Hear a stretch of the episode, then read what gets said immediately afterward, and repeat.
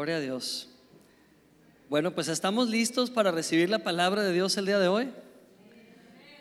A ver, que vamos a hacer algo, vamos a vamos a demostrar que realmente estamos listos para recibir la palabra, ¿sí? ¿Estamos listos para recibir la palabra de Dios? Eso eso demuestra mucho más. Excelente. Estamos dispuestos para la palabra. Y hoy estamos en una serie, ya es nuestra tercera enseñanza, si no me equivoco, una serie a la cual titulamos Si vas a orar, ora bien. ¿Ok? Si vas a orar, ora bien. ¿Por qué esta serie? ¿Y por qué es tan importante aprender acerca de la oración? Porque realmente nos hemos rodeado de tantos mitos, de tantas ideas humanas y sin darnos cuenta hemos humanizado la oración, la hemos reducido a una actividad, cuando la oración no es una actividad. La oración no es algo que hacemos exactamente sujetos a un horario.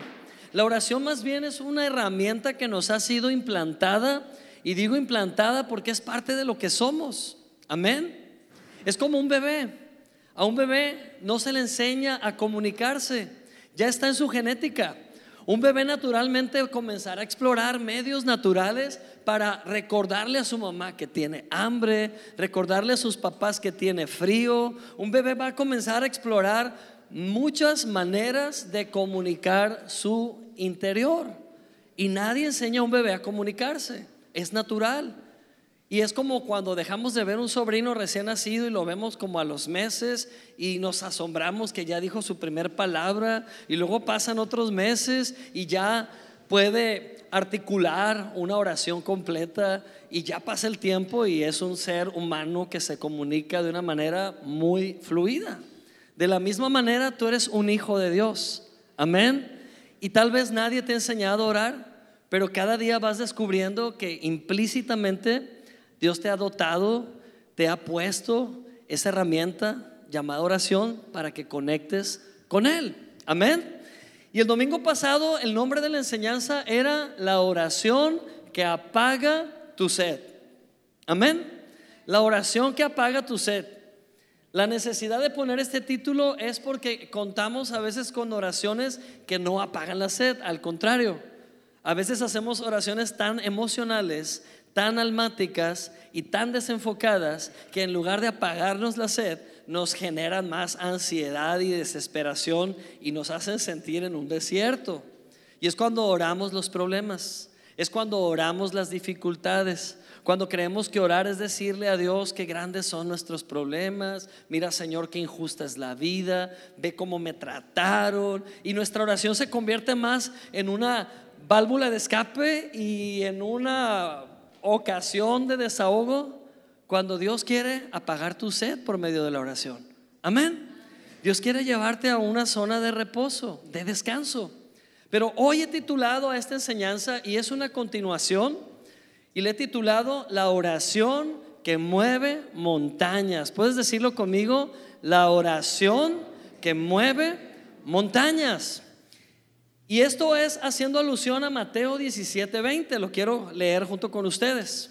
Mateo 17:20 nos dice, de cierto les digo que si tuvieran fe como un grano de mostaza, le dirían a este monte, quítate de allí y vete a otro lugar, y el monte les obedecería. Nada sería imposible para ustedes. Repitan esta última parte conmigo. Nada sería imposible para ustedes. Amén. La pregunta, ¿es esto literal o es esto sentido figurado? Ah, ¿verdad? Fue como que figurado, literal. Lo que quiero decirte es que esta última parte de que nada sería imposible para ustedes es literal. Nada será imposible para ti es literal. Y ahí comienza el conflicto en nuestras mentes. Nuestra lógica comienza a luchar con nuestra fe. ¿Y qué dice nuestra lógica? Ok, si esto es literal como dice Alonso, entonces ¿por qué no estoy viendo sanidad? Si esto es literal como dice Alonso, entonces ¿por qué tengo el problema encima casi permanentemente y no me lo puedo quitar? Mi oración es que esta enseñanza, lejos de hacernos sentir, ah, pues carentes de algo, oh, me siento culpable porque no he orado bien, mi intención y el deseo de mi corazón es que esta enseñanza despierte en ti una pasión tan grande por comenzar a orar esa oración que mueve montañas y apasionarte por esa oración que está a tu disposición, que es la oración de fe. Amén. Aprender a hacer la oración de fe. Y vamos a aprenderlo juntos. Y para empezar, al igual que en las otras enseñanzas, quiero comenzar desmitificando la oración. La oración se ha edificado. ¿Qué quiero decir con esto?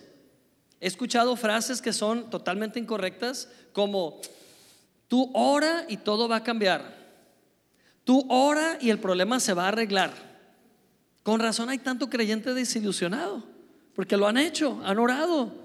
Y no han orado 20 minutos, han orado días y no ha pasado nada. Y es porque esa oración está mal. Esa oración es una verdad a medias. Y una verdad a medias es peor que una mentira. Porque cuando tú escuchas una mentira y detectas que es una mentira, la rechazas. Pero cuando tú recibes una esperanza a medias, puedes quedarte ahí muchos años de tu vida decepcionado de que no funcionó. No necesitamos verdades a medias, necesitamos la verdad completa. Amén. Porque cuando conocemos la verdad, la verdad nos hace libres. Y decir que la oración lo cambia todo es una verdad a medias. Porque muchos oran, los budistas oran, los musulmanes oran y más tiempo que tú y que yo como cristianos. Amén. Todas las religiones tienen esa figura llamada oración implícita en sus prácticas eh, litúrgicas o de fe. Pero no es en sí la oración la que hace las cosas, pero es la oración de fe. Dice Santiago, el libro de Santiago, que la oración de fe sanará al enfermo. Amén. La oración de fe traerá salvación. Amén. La oración eficaz del justo puede mucho. O sea, no es solamente orar. No podemos edificar la oración y ver la oración casi como, como Dios mismo, porque la oración solamente es una expresión. Más bien es cómo oramos de tal manera que montañas sean removidas de nuestras vidas. Amén. Para empezar, tu fe no mueve a Dios. Tu fe no mueve a Dios. Dios no necesita tu fe para ser movido. Entendamos esto. Cuando como creyentes decimos, hay que orar mucho para, para convencer a Dios que haga algo, estamos en un error. Porque estamos hablando de un Dios que se resiste a hacernos el bien y está esperando una huelga entre sus hijos que le estemos forzando y obligando hasta que Él diga, ay, sí, ya, ya, ya, ya, por favor ya no oren, ya les voy a ayudar. Dios no es así. Eso es una imagen incorrecta de Dios. La religión nos ha pintado esa imagen de Dios. La religión nos dice, haz un sacrificio para que Dios se agrade y entonces te va a atender. Pero si eso no funciona en nosotros como padres hacia nuestros niños, ¿por qué habría de ser así con Dios hacia nosotros como hijos? ¿Qué acaso uno de ustedes como padre se sienta a ver a su hijo morirse de hambre y le encanta que el hijo le ruegue que le dé comida y que ruegue más hasta que le convenza, eso no sería normal. Si yo veo a un padre sentarse a esperar a que su hijo le ruegue por comida, yo voy a hablar con ese padre y le voy a decir, o le da comida a su hijo o le mando al DIF. No está bien que usted actúe así con su hijo. Yo creo que lo normal es que tú como padre, si ves que tu hijo tiene necesidad, dejas incluso de suplir una necesidad para ti y vas a darle a tu hijo lo mejor. ¿Cierto o me equivoco? Entonces, ¿por qué promovemos a Dios como un Dios indolente? ¿Por qué tenemos esa imagen errónea de Dios como un Dios que no se compadece de la necesidad de sus hijos o un Dios ajeno a lo que está pasando? Y es porque hemos aprendido mal acerca de la oración. Hemos entendido que la oración es un instrumento de presión a Dios, un instrumento de persuasión a Dios, pero Dios no necesita ser persuadido. Amén. Dios no necesita ser movido por tu fe. Él es Dios. Él es Dios glorioso. Él reina. Él es bueno. Y me gusta mucho usar la figura del sol. Piensen en el sol por un momento. ¿Cuántos años lleva el sol suspendido en el espacio? Décadas, siglos, milenios. Siempre. No sabemos cuánto tiempo. La pregunta es, ¿ha fallado el sol alguna vez? ¿Ha fallado el sol en radiar esa luz y ese calor? ¿Qué pasaría si la intensidad del sol disminuyera? Te doy unas horas para que la vida en el planeta Tierra desaparezca. El planeta Tierra está totalmente dependiente a lo que el sol haga o no haga. Pero te digo algo, el sol no falla. El sol ha estado siempre radiante. El sol tiene siglos y miles y millones de años radiando luz y calor sin fallar. ¡Wow! ¡Qué maravilla! Ni siquiera estamos conscientes de eso. Nosotros los humanos solamente existimos y hacemos nuestras actividades, pero si no fuera por el sol no tendríamos vida. Y Dios es igual. Yo creo que Dios creó el sol para recordarnos que así es Él. De hecho, la Biblia le llama a Dios el sol de justicia. Dígalo conmigo, sol de justicia. ¿Por qué? Porque Dios siempre está radiando para tu bienestar. Dios siempre está dando, proveyendo por, amor a ti, porque te ama. A Dios no le falta luz. La oscuridad existe para el ser humano cuando el humano se aleja de Dios, cuando el humano se esconde de Dios, cuando el humano comienza a poner encima de él estorbos y más estorbos que le impiden ver esa luz, pero Dios siempre es bueno en todo tiempo. Dios siempre provee. ¿Puedes decir amén? Gloria a Dios. La fe no mueve a Dios. O a veces usamos la fe para mover los problemas o la fe para atacar los problemas. ¿Qué decimos? Tú échale fe y ese problema va a desaparecer. Pero en la mayoría de los casos me atrevo a decir que le echas ganas a la fe y el problema sigue ahí. Y tú dices, es que Dios no me escuchó, es que mi fe es de baja calidad, es que a lo mejor mi fe no es suficiente. Y comenzamos otra vez a orar equivocadamente con respecto a la fe. Pero acabamos de leer la clave en este versículo y lo volveremos a leer. Dice, si tuvieran fe como un grano de mostaza. Yo todavía me acuerdo de niño haber ido a la escuela dominical mi suegra era mi maestra de escuela dominical. Yo tenía nueve años. Mi suegra era mi maestra. Y me gustaron tanto sus clases que la hice mi suegra. Me quedé con su hija. Y ella me acuerdo que era bien creativa y sigue siendo una persona muy creativa, pero me acuerdo que daba las clases y me encantaba ir a las clases de la hermana Marta porque todo lo escenificaba con objetos. Y si iba a hablar del maná que caía del, cielo en el desierto, literal desmoronaba un pedazo de pastel arriba de nosotros y nosotros comiéndonos esa lluvia de pastel, ¿verdad? Y me acuerdo alguna vez que ella nos mostró una semillita de mostaza y me impresionó tanto porque es una semilla casi imperceptible, es como un puntito. Y la enseñanza era, qué impresionante que de esa semillita, una vez que la plantas, pueda surgir un arbusto.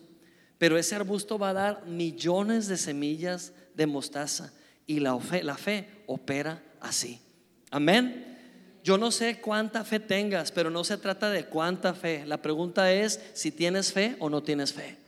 Si tú tienes fe, no importa que sea una sola semilla, pero haz lo correcto con esa semilla. Lo correcto no es comértela. Lo correcto no es ponerla en, no sé, abajo de un cajón. Lo correcto con una semilla, ¿qué es? Ustedes díganlo. Sembrarla. Amén. Jesús usó la metáfora de una semilla para ayudarnos a entender que la fe funciona igual. La fe no es para hacer alarde de ella y miren cuánta fe tengo. Si no la usas no sirve de nada. La fe no es para otra cosa, sino para qué? Para sembrarla.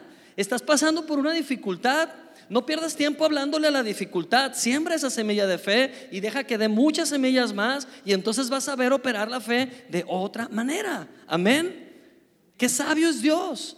Con razón cuando leemos la parábola de los talentos, donde Dios dice, al que tiene, se le dará más. Y al que no tiene, lo poco que tiene, le será quitado. ¿Cuánto conflicto me causaba a mí ese pasaje? Yo decía, no es justo, no está bien. Si mis dos hermanas y yo cuando éramos niños íbamos a una piñata y a mí no me tocaban dulces más que un pelón pelo rico y a ellas les tocaban bolsas de dulces y a ellas les daban más porque ya tenían y a mí me quitaban mi pelón pelo rico, eso no sería justo. Y así yo lo, yo lo veía, ¿no? Como adolescente. No tiene sentido esta historia.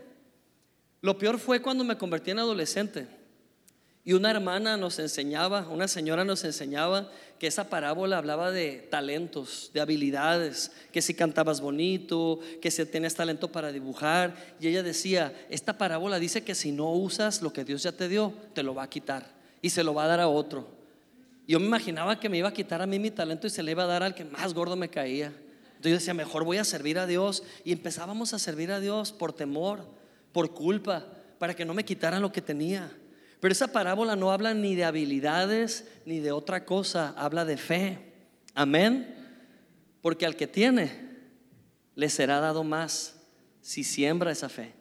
Pero al que no tiene, aún lo poco que tiene, le será quitado. Y no es Dios el que te quita lo poco que tienes, es Satanás, es el usurpador, es el ladrón. A eso vino a, robar. Amén. Entonces tienes poquita fe como un grano de mostaza. Siémbralo, amén. Aquí Ricardo tiene una semilla en la mano, es bien chiquitita, amén. A ver, gracias, mira. A mí lo que me intriga es, ¿por qué trae semillas de mostaza? wow, es bien pequeñita una semillita de mostaza, mira, no la pueden ver, es un puntito pequeño, ¿sí? Pero dentro de esta semillita hay un árbol, literal. Y Dios te ha dado una medida de fe para que la multipliques no para que la guardes. No la guardes, Ricardo, siémbrala. ok, amén. Gracias, ¿eh?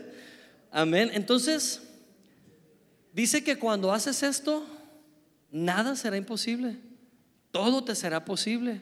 Pero es aprender esta dinámica de Dios y no estar actuando de una manera tan humana. ¿Sabes? Dios te ha dado la fe para vencer toda dificultad. Y Dios te ha dado esa victoria desde la eternidad.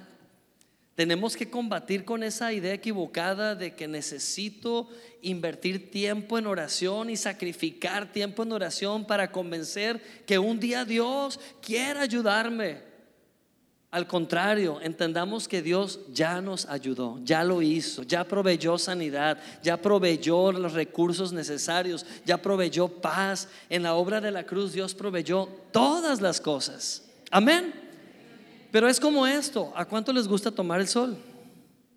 Pues así como que en Culiacán no dan muchas ganas, ¿no? Pero ¿qué tal Cancún? ¿O qué tal Acapulco? ¿O qué tal Masa? Ahí sí, ¿verdad? ¿Sabes que es bien benéfico tomar el sol adecuadamente?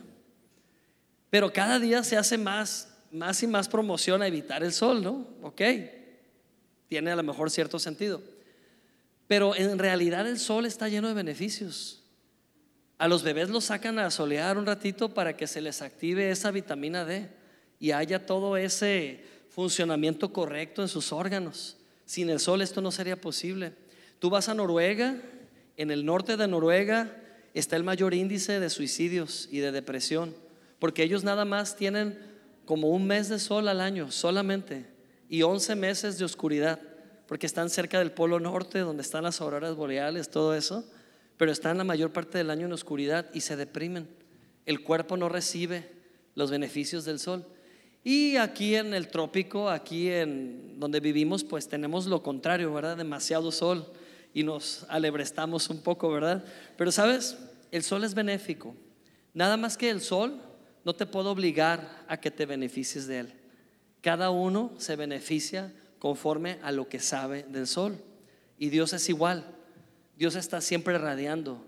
Dios siempre está amando. Dios siempre está perdonando. Dios siempre está proveyendo paz. Dios siempre está beneficiándonos. Pero ¿cuál es mi posición con respecto a Dios?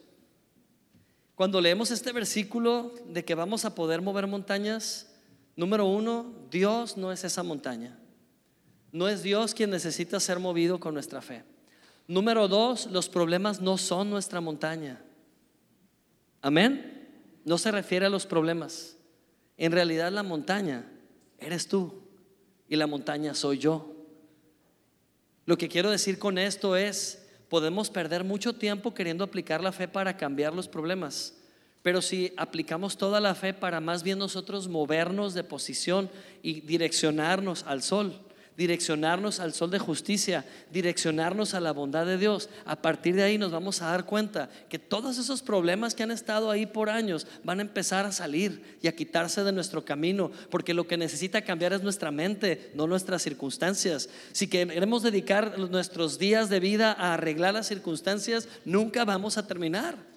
Pero en el momento que tú entiendes quién eres para Dios, cuánto Dios te ama, que Dios no te está culpando de nada, que Dios no te está buscando para ajustar cuentas porque has llevado una mala vida. Dios te está buscando para amarte y darte eso que te ha hecho falta por siempre. Cuando tú tomas la posición correcta con Dios, eso se llama buscar la justicia de Dios.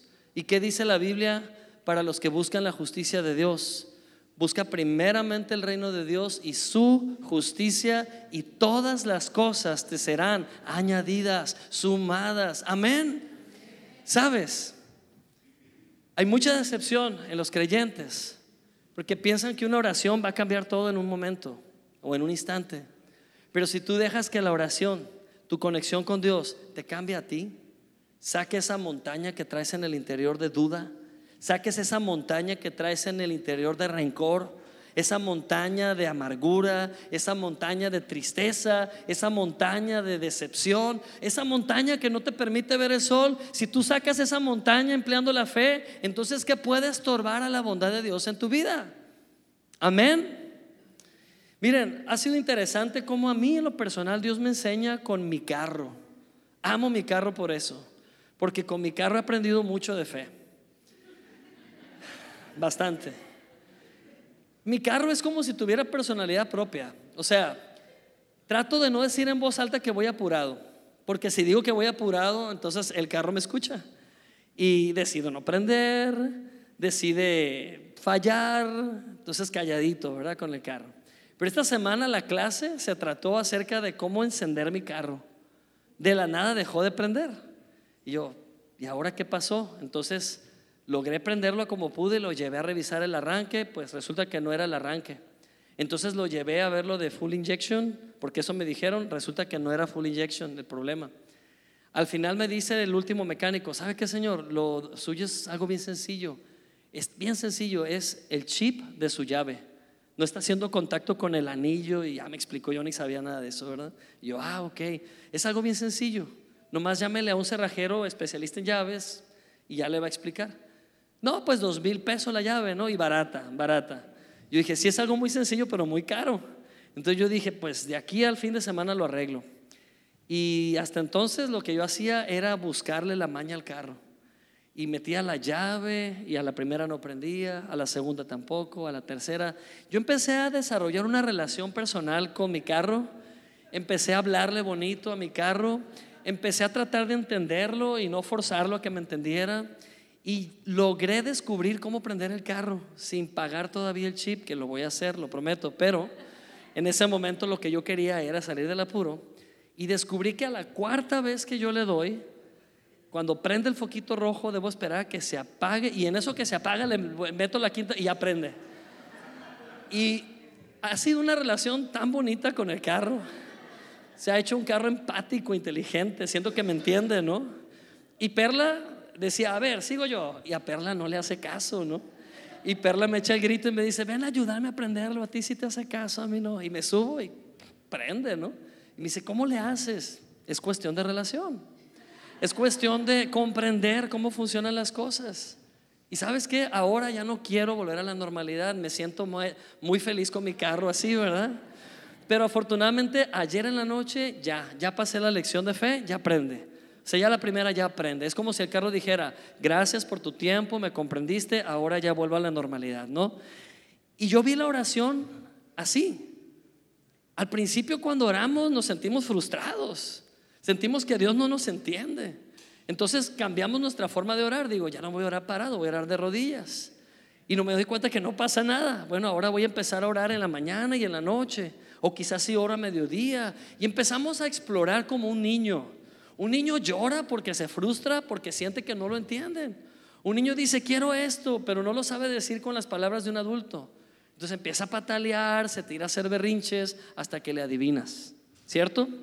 Pero llega un momento que con el entendimiento, con la relación, con la comunicación nos entendemos. Y yo descubrí que la oración es así. No se trata de paso A, paso B, paso C, se trata de atención, se trata de enfoque, se trata, se trata de disposición. Pero definitivamente la montaña soy yo. El cabezón, el terco, el necio, soy yo. El que no quiere aprender más soy yo. El que estoy bien así soy yo.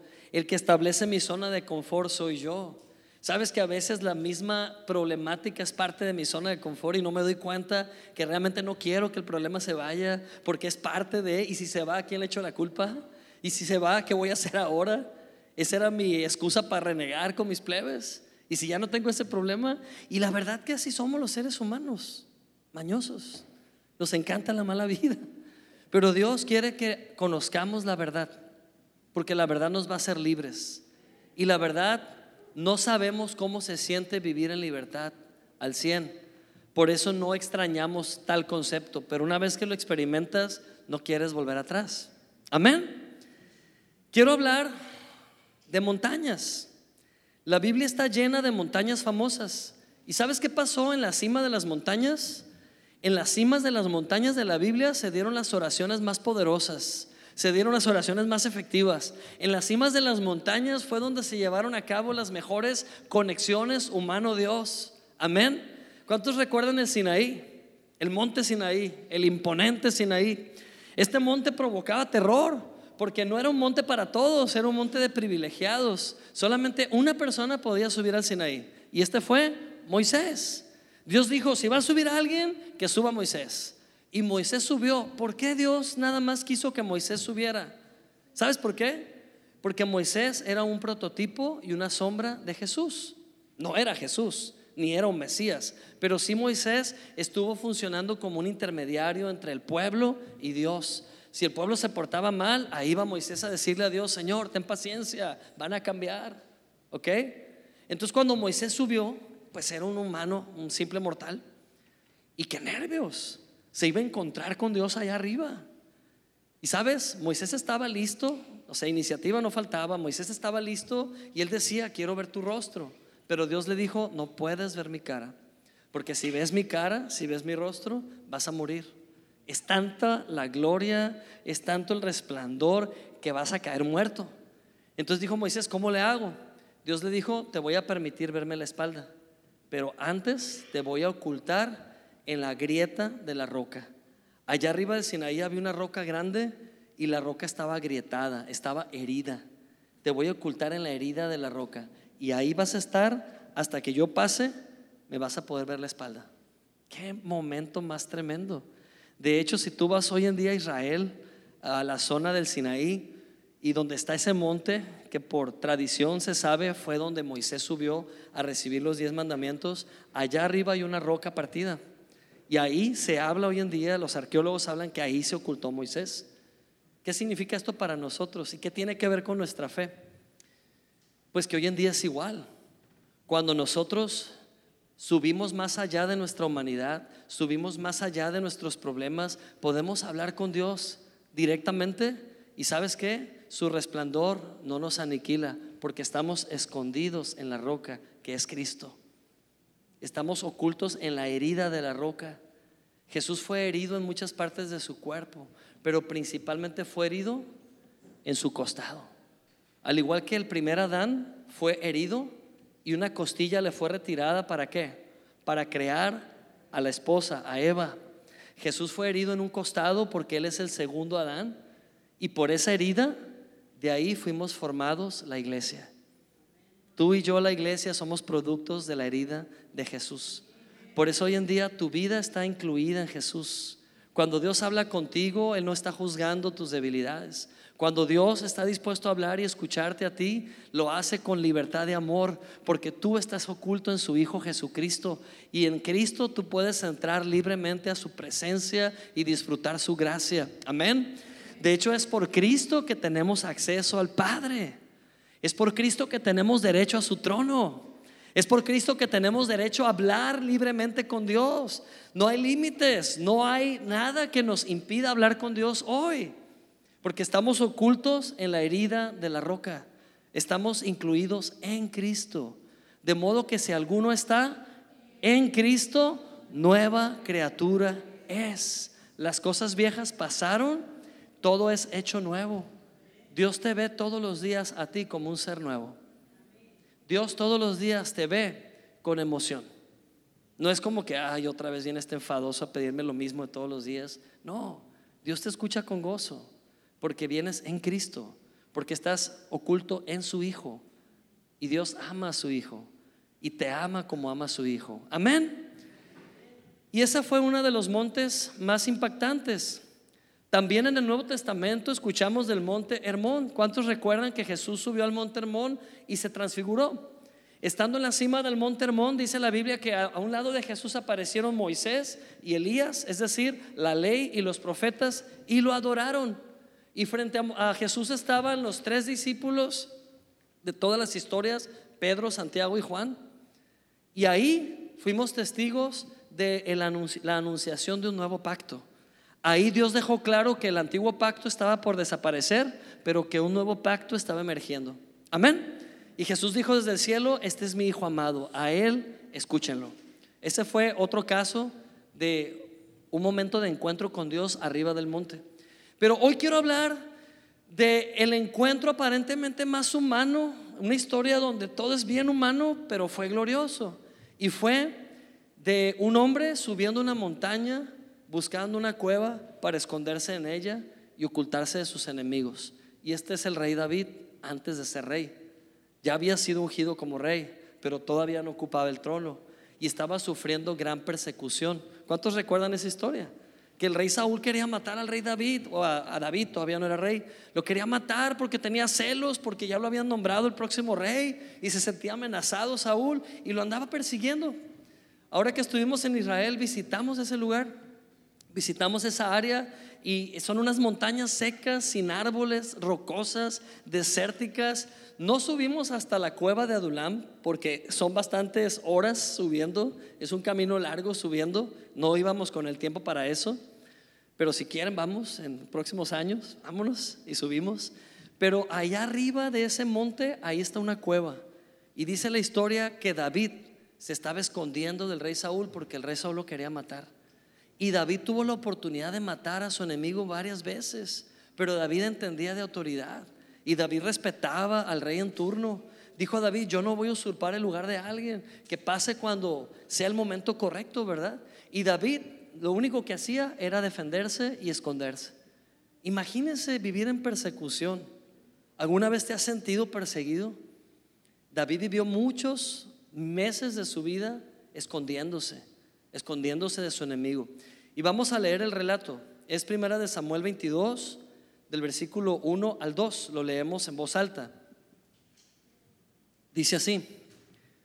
De allí se fue David y huyó a la cueva de Adulam. Cuando sus hermanos y toda la casa de su padre oyeron esto, fueron allá a él y también se juntaron con él. ¿Quiénes? todos los oprimidos, todos los endeudados y todos los amargados de espíritu. Y David fue hecho jefe de ellos y tenía consigo unos 400 hombres. Ok, ponemos una pausa. Oye, imagínate que andas huyendo del peligro y que de repente te dice alguien, yo te quiero acompañar. Y cuando ves de quién se trata, se trata de la persona más amargada que conoces que quiera andar contigo en medio del problema. ¿Quién ocupa amargados en un momento de crisis? Nadie. Porque ¿qué palabra de aliento recibes de un amargado? Tú le dices a un amargado de espíritu, ah, es que estoy pasando un momento difícil. Uh, y lo que viene. Eso no es nada comparado a lo que viene. No, y es que algo malo has de haber hecho. Por eso te está persiguiendo el problema. O sea, ¿quién ocupa un amargado en un tiempo de aflicción? Nadie. Absolutamente nadie. Buscas personas que te den un consejo de consuelo, que te den una palabra de ánimo, pero no alguien que incluso apunte tus errores o te juzgue por tus errores. Pero dice la Biblia que David no los buscó a ellos, ellos buscaron a David. Y no nomás los amargados de espíritu, dice que los oprimidos también vinieron a acompañarlo. Y un sinónimo de oprimido es deprimido, depresivo. Los depresivos vinieron con David. Imagínate quién ocupa depresivos en medio de los problemas. Ay, ya no sé qué hacer. Ay, nosotros tampoco, nos va a ir muy mal, nos van a matar. Eso era todo lo que David escuchaba en esa cueva. Eran 400, no, tres o cuatro, 400 oprimidos, amargados y endeudados. Cuando tienes problemas, lo menos que quieres es endeudados a un lado de ti, ¿verdad? Porque no te pueden ayudar. ¿Y cómo, cómo va a hablar un endeudado ante el problema? No, pues si yo pudiera te ayudara, pero no tengo ni que caer muerto. A ver cómo le haces. Pues pide, pide, ve una casa de empeño, ve y pide allá. Y empiezan a darte consejos bien tontos, ¿verdad? Los endeudados a un lado de ti en medio de los problemas. Pero ¿sabes qué hizo David? Si yo hubiera sido David, conociéndome, yo creo que les hubiera dicho, ¿saben qué? Lárguense todos, déjenme solo. Yo ando buscando hablar con Dios, no necesito a gente como ustedes. Pero David pensaba diferente. Y David aprovechó el momento para enfocarse en Dios, no en la gente alrededor. Para enfocarse en Dios, no en su enemigo que lo andaba persiguiendo. Para enfocarse en Dios, no a lo trágico de su circunstancia.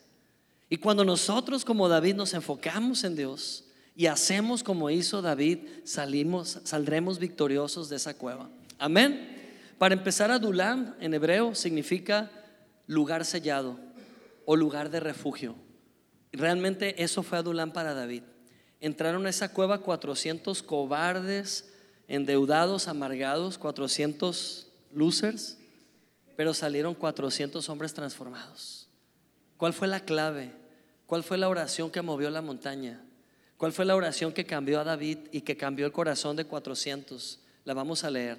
Salmo 34 es la oración de la cueva de Adulam. Y lo leemos juntos. ¿Listos? Dice, bendeciré al Señor en todo tiempo, su alabanza estará siempre en mi boca. En el Señor se gloriará mi alma, lo oirán los mansos y se alegrarán.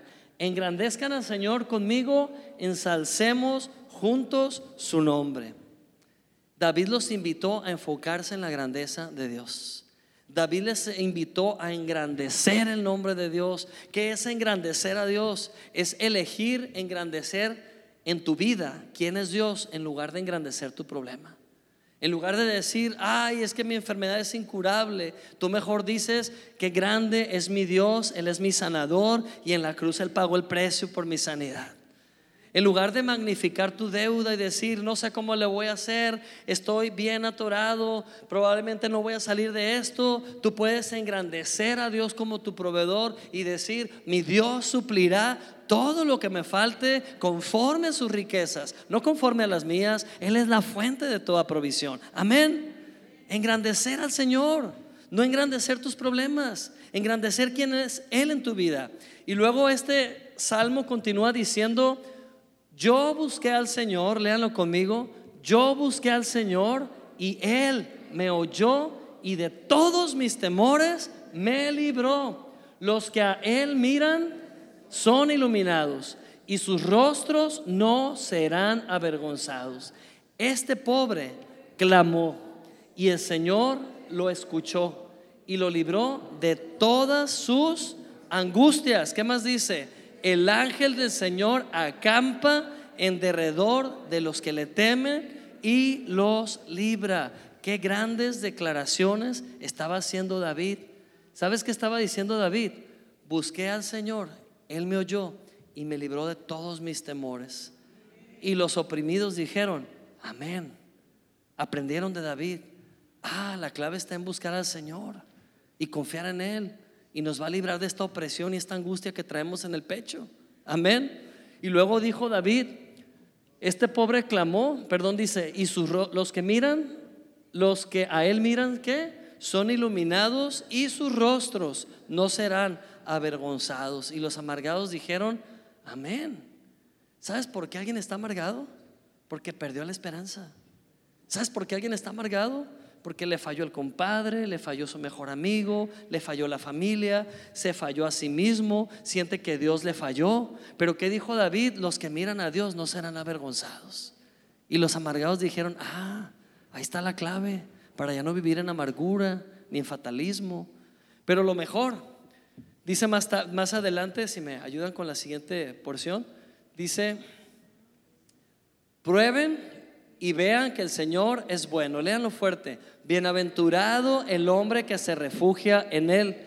Teman al Señor ustedes sus santos, porque nada falta a los que le temen. ¿Cómo dice? Nada falta a los que le temen. Y los leones tienen necesidades y sufren hambre, pero los que buscan al Señor no tendrán falta de ningún bien. Amén, dijeron los endeudados. Amén, Dios es nuestro proveedor. Y después de estas declaraciones, David termina diciendo, vengan, oh hijos, escuchen, el temor del Señor les enseñaré. ¿Quién es el hombre que desea vida? ¿Quién anhela años para ver el bien? Guarda tu lengua del mal y tus labios de hablar engaño. Apártate del mal, haz el bien, busca la paz y síguela. Y por último, última parte, última fracción. Siguiente.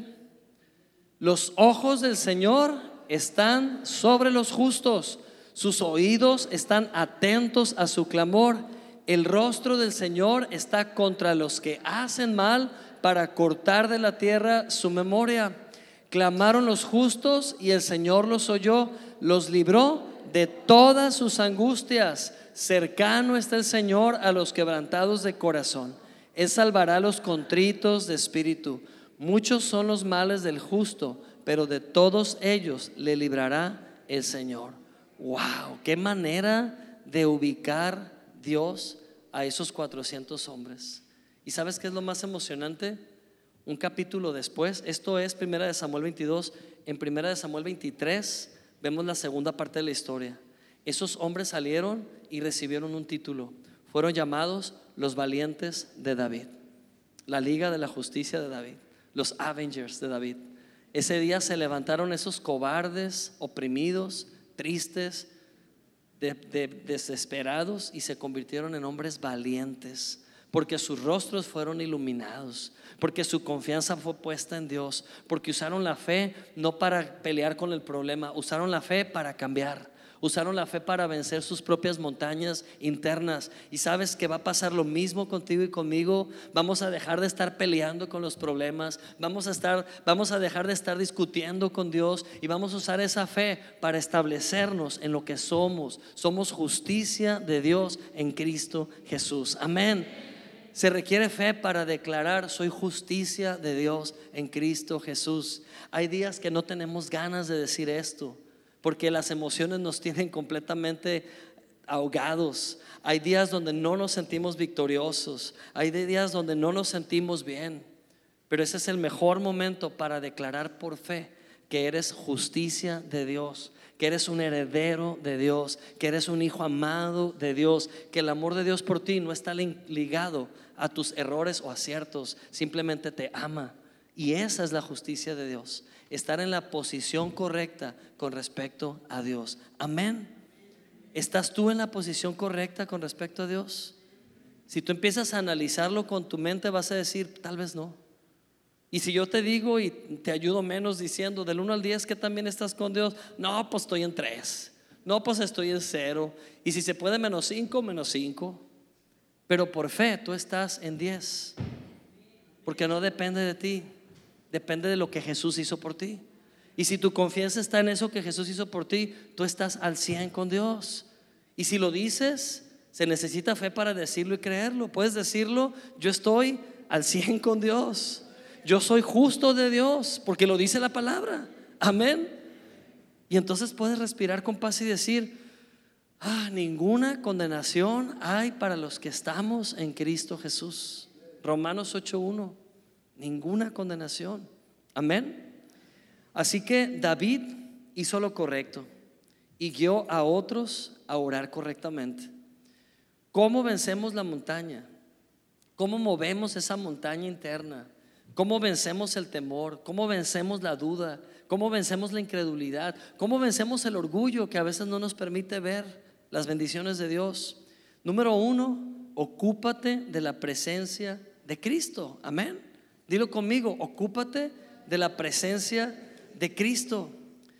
Mira, si yo le digo a Emilia, Emilia, ponte de pie y sostén esta agua. ¿Ya te cansaste? No, de verdad, no está pesada. Pero si yo le pido a Emilia que se quede así, en esta posición de aquí a mañana, 24 horas, ¿se irá a cansar con el agua aquí? No nomás se va a cansar, vamos a tener que llevar la rehabilitación porque el brazo se le va a lastimar. Esto no pesa, pero si todo el día lo traes aquí, si todo el día lo traes en esta posición, no solamente va a pesar, te va a lastimar. Y a veces tenemos este enfoque ante la vida. Estamos viendo el problema todo el día, así, de esta manera. ¿Es Dios Dios? ¿Está brillando el amor y el favor de Dios? Totalmente. ¿Está Dios presente? Sí. Pero ¿sabes qué decimos? Señor, yo creo que me abandonaste porque no veo más que problemas. No, no estoy viendo otra cosa más que tragedias porque tú traes la tragedia en la mano y tú te la estás poniendo en la cara. ¿Se puede tapar el sol con un dedo? La verdad es que sí. Tú te puedes tapar el sol con un dedo. Mira un foco, el que quieras. Imagínate que es el sol, porque así se ve en relación o en proporción. Con un dedo ya tapé perfectamente el sol. Porque el sol me tapa la visión a mí. Perdón, el dedo tapa la visión a mí. Y no por eso el sol dejó de ser. El sol sigue estando ahí. Es que yo no veo que Dios me ayude porque tienes los ojos cubiertos con el problema. ¿Sabes qué es lo más sabio que puedes hacer? Suelta el problema. No estoy diciendo que seas irresponsable. Solo deja de cargarlo por un momento y ocúpate de qué? ¿Qué dijimos? Ocúpate de la presencia de Cristo. Otra vez, ocúpate de la presencia de Cristo. Una vez más, ocúpate de la presencia de Cristo. Amén. ¿Qué tan difícil puede ser entender eso? Me digo yo a mí mismo. Porque hay días que yo me ocupo más bien de cargar el problema a este nivel. Y con razón termino el día agotado. Con razón no quiero hablar con nadie por un momento. No me, hablen, hermano, los miércoles, por favor. ¿Por qué? Porque tenemos ese mal hábito los humanos de estar viendo el problema aquí enfrente de nosotros. Pero podemos hacer esto y contemplar a Cristo por un momento y dejar que su gracia renueve nuestro entendimiento. Amén. Gloria a Dios.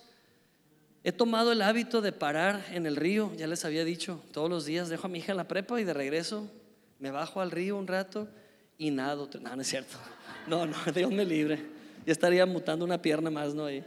No, no, me siento a ver el río y estoy viendo el río correr. Y estoy orando, estoy hablando con Dios. Así de sencillo, disfrutando la presencia de Dios.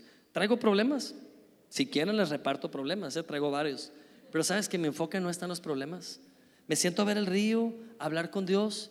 Y el otro día me senté y dije, ay Señor, ¿qué te digo? Y iba a empezar yo a engrandecer a Dios. Y yo sentí que Dios me dijo, no me digas nada. También en la relación se guarda silencio. Disfruta el silencio. Disfrútame a mí, mi presencia.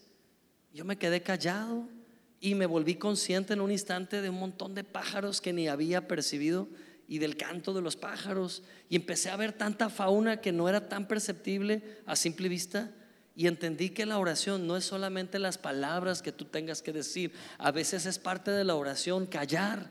Algo pasa cuando aprendes a callar y a disfrutar quién es Dios. Salmos 46, días que dice, léalo fuerte, dice, estén quietos y reconozcan que yo soy Dios. Lo leemos otra vez, estén quietos y reconozcan que yo soy Dios, oye Alonso, pero ¿a poco guardar silencio es espiritual?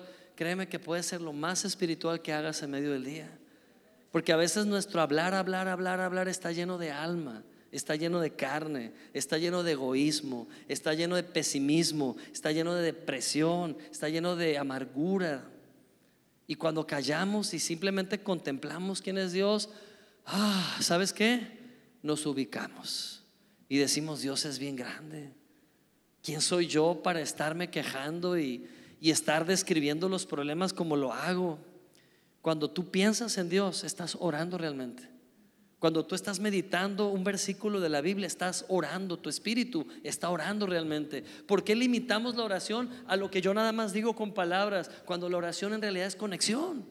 Una verdad en mi mente, un versículo de la Biblia en mi mente, meditándolo constantemente, es la mejor oración que yo pueda tener en un día difícil. Hay días que no sé qué orar y solo digo Salmo 23 y lo repito y cada vez que lo repito hay una nueva revelación en cada vuelta.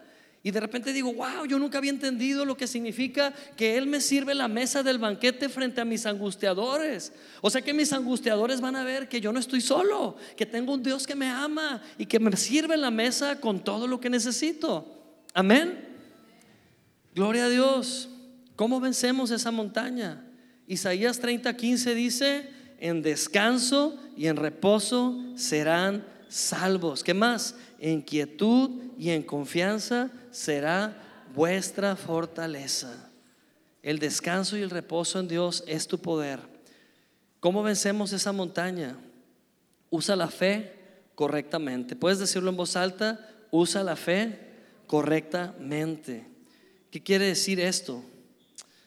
Puedes usar la fe para pelear con los problemas como dijimos y siempre vas a tener una resistencia natural, pero puedes también usar la fe para regresar a tu identidad en Cristo, recordar quién eres en Dios, recordar que eres un amado de Dios, recordar que Dios es tu Padre, descansar en esa verdad.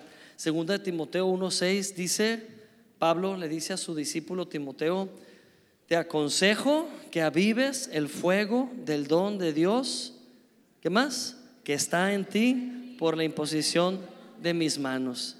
¿Sabes? Necesitamos intencionar y el hacer las cosas en fe, avivando el fuego del don de Dios que está en nosotros. ¿Sabes que Dios ya puso fuego en tu corazón? Solo avívalo, intencionalo. Hay días donde mi alma me dice, ah, ¿para qué? Todo está igual. ¿Para qué? No cambia nada. ¿Para qué? Has orado mucho. ¿Para qué? Ya le has dicho mucho a Dios. Es cierto, es que he estado mal posicionado. Voy a invertir esa fe que tengo mejor en avivar el fuego en mi vida voy a hablar bien, voy a hablar correctamente. ¿Sabes qué dijo Salmo 34 ahorita que lo leímos? Decía, ¿alguien quiere ver días felices? ¿Alguien quiere ver días prósperos? Y la clave la da David. Dice, use su boca para hablar el bien, no el mal. Y no, no, no está hablando de que maldecimos, está hablando que hablamos la verdad mal, la hablamos parcial, la hablamos a medias, la hablamos equivocadamente. Use su boca para hablar el bien. En pocas palabras, intenciona hablar la palabra y eso va a producir fe en tu vida. Y número tres, no limites más a Dios. No limites a Dios en tu vida. Sabes, nada puede limitar a Dios, pero nosotros sí nos podemos limitar de recibir de Dios sus bondades. Nosotros sí nos podemos limitar e imposibilitar de ver la obra de Dios en nuestras vidas. ¿Cuándo hacemos eso? cuando estamos más activos y afanados en resolver las cosas en nuestras fuerzas que cuando utilizamos esa fe para posicionarnos en quienes somos en Cristo. Y termino con este versículo que está en Habacuc 2.4. Bueno, son dos versículos, están juntos, Habacuc 2.4 y Romanos 1.17. Quiero que lo leamos juntos. El primero dice, he aquí que aquel cuya alma no es recta y se enorgullece, mas el justo por su fe vivirá. Amén. Vamos a enfocarnos en la última parte. ¿Qué dice? Mas el justo por su fe vivirá. Y leemos ese mismo, esa misma verdad, pero en el Nuevo Testamento, es decir, actualizado a un nuevo pacto. Cristo vino. Después de que se escribió Romanos 1.17, perdón, antes que se escribió Romanos 1.17, Cristo vino. Y veamos la diferencia. Dice, porque en el Evangelio la justicia de Dios se revela por fe y para fe, como está escrito, mas el justo por la fe vivirá. Nuevamente nos enfocamos en la última parte que dice, mas el justo por la fe vivirá. ¿Cuál es la diferencia entre la primera expresión del Antiguo Testamento y la segunda en el Nuevo Testamento? Exacto. En el Antiguo, es mi mamá, por eso supo, ¿ok? En el Antiguo Testamento decía, mas el justo que por su fe vivirá. ¿Cuál fe? Su fe, su mecanismo de creer. Pero lean el contexto previo. ¿Qué dice? Aquella alma que no es recta se enorgullece, está enfocando en la debilidad del hombre. Pero entonces Cristo vino, inauguró un nuevo pacto, nos dio mejores y mayores promesas y la historia cambia. ¿Qué dice ahora? Mas el justo por la fe vivirá. ¿Cuál fe? No la tuya, la de Cristo. Por eso Pablo dice, lo que ahora vivo en la carne, lo enfrento con la fe del Hijo de Dios. Si tú quieres arreglar las cosas con tu fe, tu fe es así. Pero si tú abrazas a Jesús como la fe, el justo por la fe vivirá. Amén. Y último comentario, esta frase de más el justo por la fe vivirá, dilo conmigo, más el justo por la fe vivirá. Tiene un problema de, no sé si de ortografía o de, de acentuación o... Nosotros los humanos le ponemos una coma a este versículo y cada quien le pone la coma a su conveniencia. Cada quien le pone la coma por su mala comprensión o falta de comprensión. Y yo he escuchado a muchos creyentes poner la coma así, mas el justo, coma, por la fe vivirá. Y yo muchas veces así lo creí, mas el justo, coma, por la fe vivirá. ¿Sabes cómo nos deja esta situación con la coma ahí? Ah, y si mi fe no funciona, y si no estoy usando bien la fe, no voy a vivir, no voy a reinar, entonces me descalifico a mí mismo, ¿ok? Y he escuchado, o mejor dicho, el otro día vino a mi mente esto, que podemos usar la coma diferente. En lugar de poner la coma después de justo, podemos decir, más el justo por la fe, coma, vivirá. Otra vez, más el justo por la fe, coma, vivirá. ¿Sabes qué dice lo segundo? Que inevitablemente tú eres un justo por la fe. Que inevitablemente no podrías ser justo si no hubiera fe en tu vida. La fe está implícita en lo que tú eres. Tú eres justo por la fe. La fe te hizo justo a ti. Amén. La fe no es algo que usas para lograr convencer a Dios de su bondad. La fe te hizo salvo. La fe te hizo justo delante de Dios. La fe te hace acepto en el amado que es Cristo. Así que, amado cristiano, acércate confiado al trono de la gracia el día de hoy y recibe oportuno socorro. Recibe oportuna ayuda. Vive reina con Cristo. Vivir en Cristo es reinar. Reina sobre las circunstancias. Comienza a dar órdenes a las cosas. Sabes que Dios nos ha dado autoridad sobre las cosas y podemos hablar a las cosas que no son como si fueran y las cosas obedecen. Esa es mi práctica de muchos días, hablar a las circunstancias y ver cómo las circunstancias toman forma. Gloria a Dios. Ya no voy a invertir tiempo peleando con los problemas, pero voy a invertir mi fe creyendo que soy justicia de Dios en Cristo Jesús y que todo me es añadido. Cierra tus ojos y di conmigo, Padre, gracias, porque soy amado, soy bendecido, he sido llamado justo por la fe. No soy justo por mis obras. Lot fue justo por sus obras y no calificó. Abraham era justo por la fe y por esa fe en su vida, porque te creyó a ti, eso le fue contado por justicia. Por eso hoy yo no me acerco a ti por mis esfuerzos. Hoy me acerco por Cristo mi fe. Cristo es mi fe. Y con esa confianza recibo en fe tus bondades en el nombre de Jesús. Gracias Señor, porque esta palabra trae revelaciones a nuestras mentes a nuestro corazón. Si hay alguien en este momento con dolor en su cuerpo, háblele al dolor. Desde la posición que tienes en Cristo, háblale a ese dolor. No te voy a decir qué decirle. Toma autoridad y dile ese dolor que no puede ocupar ninguna parte de tu cuerpo. En el nombre de Jesús. Si hay alguien luchando en este momento con la deuda, háblale a la deuda. Háblale a tu mente. Háblale a esa idea equivocada que tienes acerca del dinero y dile, no te quiero más en mi mente. Dios renueva mi mente y Dios ha dicho que yo soy un heredero de sus riquezas y que yo puedo administrar bien su reino. Así que habla a esa situación y despídete de ella en el nombre de Jesús. Si hay alguien luchando con situaciones de relaciones en casa, háblale a esa relación, habla a esa situación, declara la paz de Cristo. Declara la obra de Dios en los corazones en el nombre de Jesús.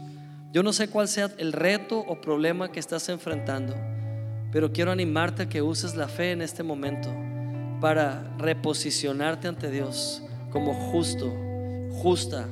Somos justicia de Dios en Cristo Jesús. Dilo conmigo, soy justicia de Dios en Cristo Jesús. Soy justicia de Dios en Cristo Jesús.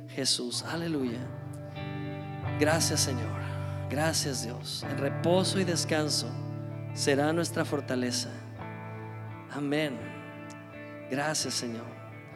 Puedes ponerte de pie si gustas y vamos a tomar este último minuto para engrandecer al Señor en nuestras vidas, para mirar al Señor con los ojos del Espíritu y decir, tú eres milagroso, tú eres poderoso.